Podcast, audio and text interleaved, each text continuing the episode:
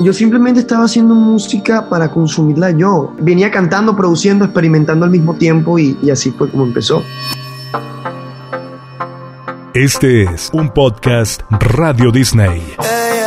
Una historia simple y cotidiana que esperó siete años para ser canción. Danny Ocean nos cuenta los secretos detrás de su nuevo sencillo y sobre los desafíos que la música le pone adelante. Bienvenido, Dani, un placer tenerte en la radio como siempre.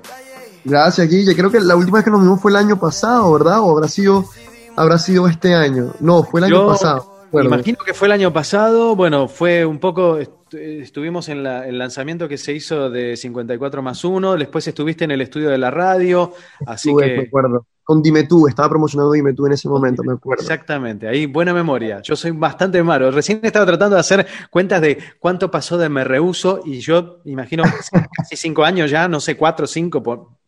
Eh, creo que este año eh, va para cinco, va para Para cinco. Este año son cuatro, va para cinco. Porque hace poco estaba viendo, y sé que tiene un récord la canción, digo, mil no sé cuántos millones de reproducciones solo en YouTube. Es una cosa, digo, cuando uno ve esos números dice, wow, ¿no? Cómo se va acumulando y, y qué, qué- qué números, ¿no? Sí, sí, sí, sí, se ve, se, se escucha, se escucha bonito, se escuchan bonitos los números de- de- en, en YouTube, sin duda. Pero, pero más lindo me parece que se escucha en vivo la reacción de la gente, más allá de los números. No, sí, más allá de los números, creo que, y más allá de los números y, y la, y la reacción de la gente, sino también es como, cómo la gente tomó este tema, ¿no? Y, y, y cómo pudo, eh, lo que marcó este tema, ¿no? Y el momento que muchas personas vivieron esta, esta canción, porque la mayoría de los comentarios que, que recibo hoy en día en base a esa canción es como los momentos, a mucha gente le marcó como una época, ¿no? Esta canción y, y eso es lo mágico, independientemente de los números es algo fantástico, pero estar en esos momentos creo que eso es lo más, lo más lindo. Eh, cuando, bueno, este, este año, en este último tiempo, te hemos escuchado con la colaboración con Obi on the Drums y Carol G, Miedito Que, y tu single Pronto, que quiero hablar de las dos canciones. Primero quiero hablar de Pronto, porque cuando escucho el comienzo de la canción Babylon Girl, Babylon Girl, digo, eh, Babylon, ¿quién es Babylon Girl? Porque ya tenés una canción que se llama Babylon Girl, digo, eh, ha sido una musa, porque también leí por ahí que la canción tiene que ver con algo que te ocurrió y está inspirado en cosas que te ocurrieron, ¿no? Sí, bueno, fíjate que Babylon Girl es como, fue algo que empezó en mi casa hace años cuando yo vivía en Caracas con mis amigos y, y, y se fue convirtiendo en una especie de algo como, como un amuleto, ¿no? Un amuleto de, de para mí es como un, un amuleto de suerte. Todas las canciones que, que, que yo sé que quiero para mí, siempre lanzo un, un Babylon en algún lugar, simplemente es como para saber que esa canción me gusta, ¿no? Y, pero es como más un amuleto, no es una persona como tal, sino es es más que todo como es un amuleto de suerte. Mm. Y además es un digamos. sello también que se va, que, que conecta las canciones, ¿no? Y se fue armando como un sello, exacto, y fue, se, se Claro. fue armando como una especie de sello y eso fue lo, lo cool, ¿no? Pero y en cuanto a pronto, fue una historia personal, una historia personal que me, que me ocurrió en, en Caracas. Es una canción que tenía siete años conmigo, de hecho. Yo trabajaba en una agencia publicitaria en Caracas y cada vez que, que tomaba la autopista en las mañanas, me quedaba atrapado en el tráfico y estando en el tráfico siempre coincidía con una chica que iba caminando de las casas hacia el metro y me encantaba la niña, me parecía hermosa y siempre me comencé a imaginar como escenarios, bueno, cómo podía ser para conocerla, ¿no?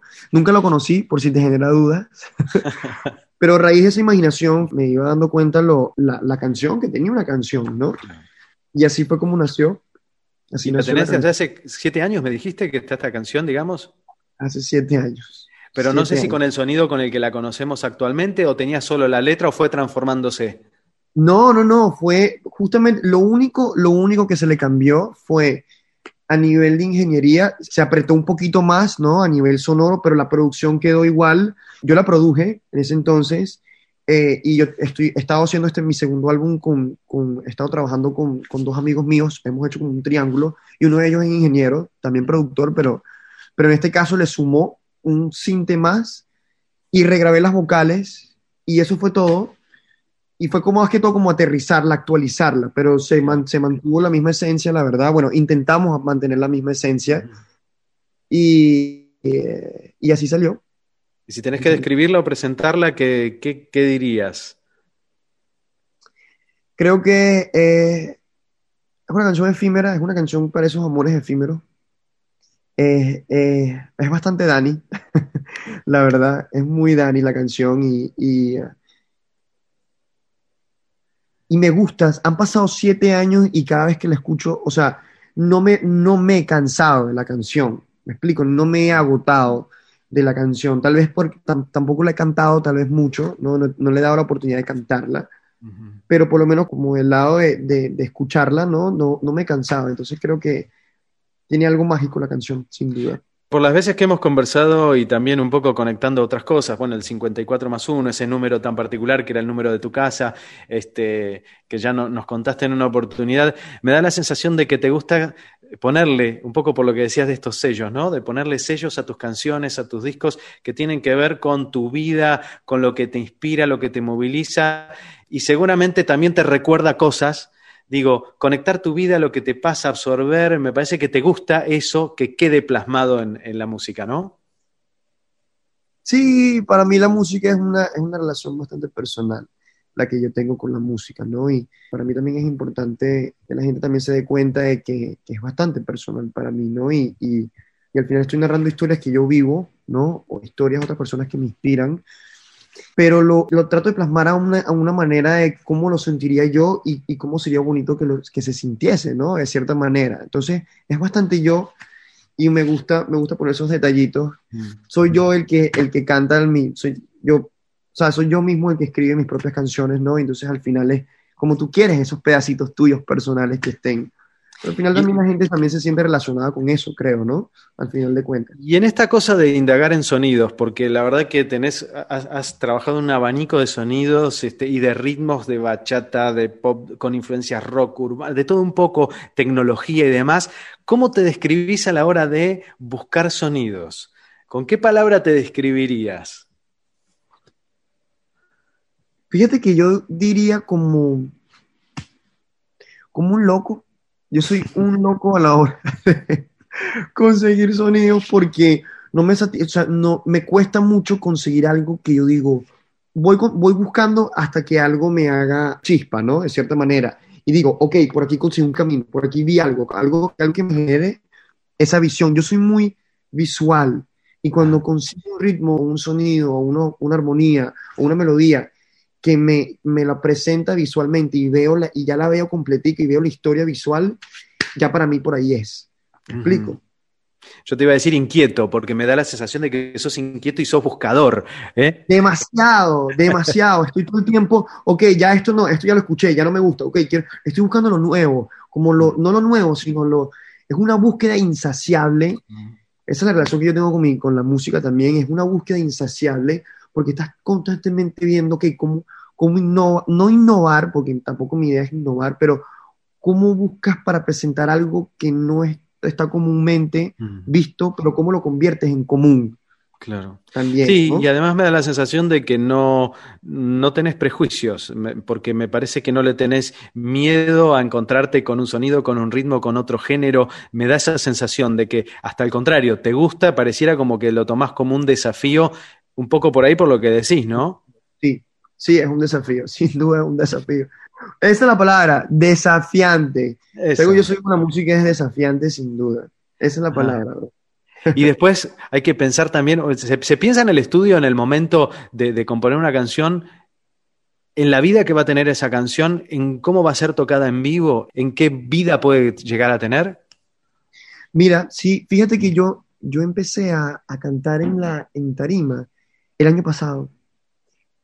Y la experiencia de haber vivido eso ya de por sí me dio, las melodías, por lo menos a nivel, a nivel melódico, ¿no? Y a nivel de build-up en, en, los tracks, obviamente, y el crescendo, pero a nivel de melodías me aprendí que hay melodías que son hacia adelante, son forward, ¿me explico? y si yo no hubiese pasado por eso, yo no me hubiese dado, yo no hubiese entendido esa parte de la música, entonces sí, a la hora que estoy ahorita en el, estudio, siempre estoy persiguiendo ese, siempre estás persiguiendo eso, estás persiguiendo y, la gente también va evolucionando y va cambiando, ¿no? Entonces tienes que ir refrescando ese sentimiento con el público porque el público no, ya no te va a cantar algo que se cantó hace tres años hacia adelante.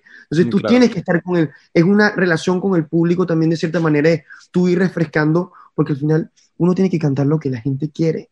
Recién estaba pensando, y también hace un rato me hablabas de, producir y de tu faceta como productor, y digo, qué bueno que no hay dos caminos iguales en el mundo de los artistas. Hace unos días hablaba con Obi, hablábamos de, la canción en la, que ahí participa junto a, Carol G y a él, digamos, él que nace más desde lo productor de atrás, después da ese paso al frente por, todo eso que tenía. Tu caso es un poco un mix, me parece también, porque eh, has empezado como con un trabajo muy de laboratorio, fuiste animándote también a, muchas cosas. Digo, eh, uno no imagina a dónde te va a llevar la música, a dónde te va a llevar el camino, o en tu caso sí.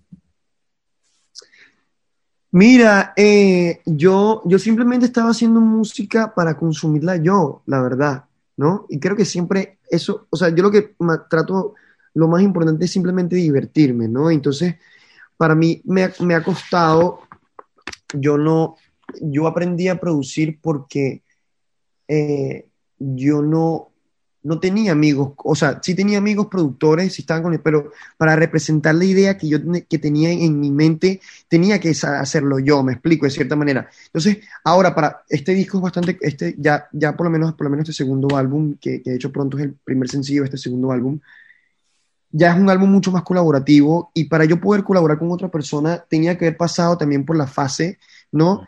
De saber cómo explicar lo que quiero cómo comunicar lo que quiero, lo que tengo en mi mente. Y para saber eso tenía que haber pasado por un proceso donde tenía que haber aprendido qué es esto. Ah, ok, esto es un snare, esto es un, esto es un kick, esto es un crescendo, esto es un build-up. Entonces, fue también un aprendizaje de, digamos, el diccionario a nivel musical. Para la hora de yo sentarme con un productor también, yo poderle decir, ok, esto es lo que siento, siento esto, eh, ¿cómo podemos hacer reflejar esto, no? Yo también soy diseñador gráfico, entonces para mí también ha sido complicado porque también tengo mucho atado a esa parte visual, como te vengo comentando. Entonces, para mí, con, cuando estoy trabajando música, también ha sido complicado para mí explicarle a otras personas a nivel visual. Es que quiero que represente esto a nivel visual, que se vea así, que te haga sentir, que te haga sentir como este color azul o este color rojo, como pasión. Pero sí, entonces, claro, hoy en día yo sigo, siempre estoy, voy a estar, creo que toda la vida voy a estar involucrado en todos los aspectos de mi carrera, sin duda, porque yo soy así. Pero si no pasé por esa fase de, producción, de esa intimidad conmigo mismo, de darme golpes conmigo mismo, ¿no? Para yo mismo entenderme, no mm. puedo pasar, no podía haber pasado por esta faceta, ¿no? De explicarle al productor ya a un tercero lo que yo quería, ¿no? Entonces, venía cantando, produciendo, experimentando al mismo tiempo y, y así fue como, como empezó. No, está clarísimo y además te entiendo perfectamente porque tener la mirada 360 te convierte en esta cosa de multitasker, de, de querer experimentar, de, que, querer entender cada aspecto de todo lo que uno hace y eso es como decís, va a estar eh, con vos siempre porque ella es parte de tu ADN, ¿no? Claro, es, es como también al final como no sé cómo pudiese ser, a veces es como una orquesta ¿no? Mm. Es, una, es una orquesta y tú eres el director de tu propia orquesta. Entonces, tú como director tienes que saber, tú tienes que ver por lo menos aunque sea tocar un violín o un cello para que tú sepas cómo se siente el, chilo, el violín y un cello, para después tú saber cómo lo quieres dirigir. Me explico, eso también para saberlo cómo comunicar, ¿no? En mi caso yo lo sentí así. No lo, yo, no lo, yo no tenía la visión, yo no dije, mira, voy a hacer esto y quiero hacerlo, no.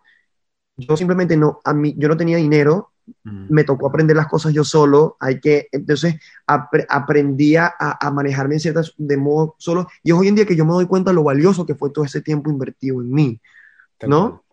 Tal cual. Eh, bueno, recién tiraste un poco lo del segundo disco. Quiero saber si ya lo estás visualizando, si ya está, en qué porcentaje está, de hecho, de todo. Está súper, está súper visualizado, eso es lo bonito. Hay, hay ciertas canciones que aún todavía no están listas, que, que, que he venido trabajando. Tengo un año de hecho, mira lo mágico, lo empecé en Argentina, eh, en, Palermo. Yo soy, yo amo Palermo. Soy, soy, para mí Palermo es uno de los barrios más hermosos que, me genera feeling en mí, ¿no? En, en, Dani. Y he venido un año, todo este año de pandemia, más que a nivel musical, he estado más que todo invirtiendo mi tiempo es, ok, ¿cuál es el feeling a nivel visual, hacia dónde lo quiero llevar? qué quiero representar, ¿no? Y ya tengo eso, creo que ya tengo, ya tengo eso bastante amarrado. Eh, hay un par de canciones que simplemente faltan ajustar, ¿no? Pero a lo largo del camino eso se, eso se va desarrollando. Pero lo más importante que es la esencia, creo que ya está aterrizada, ¿no? Y, y pronto es el, la primera canción de este, de este universo que quiero presentar. Son tus ojos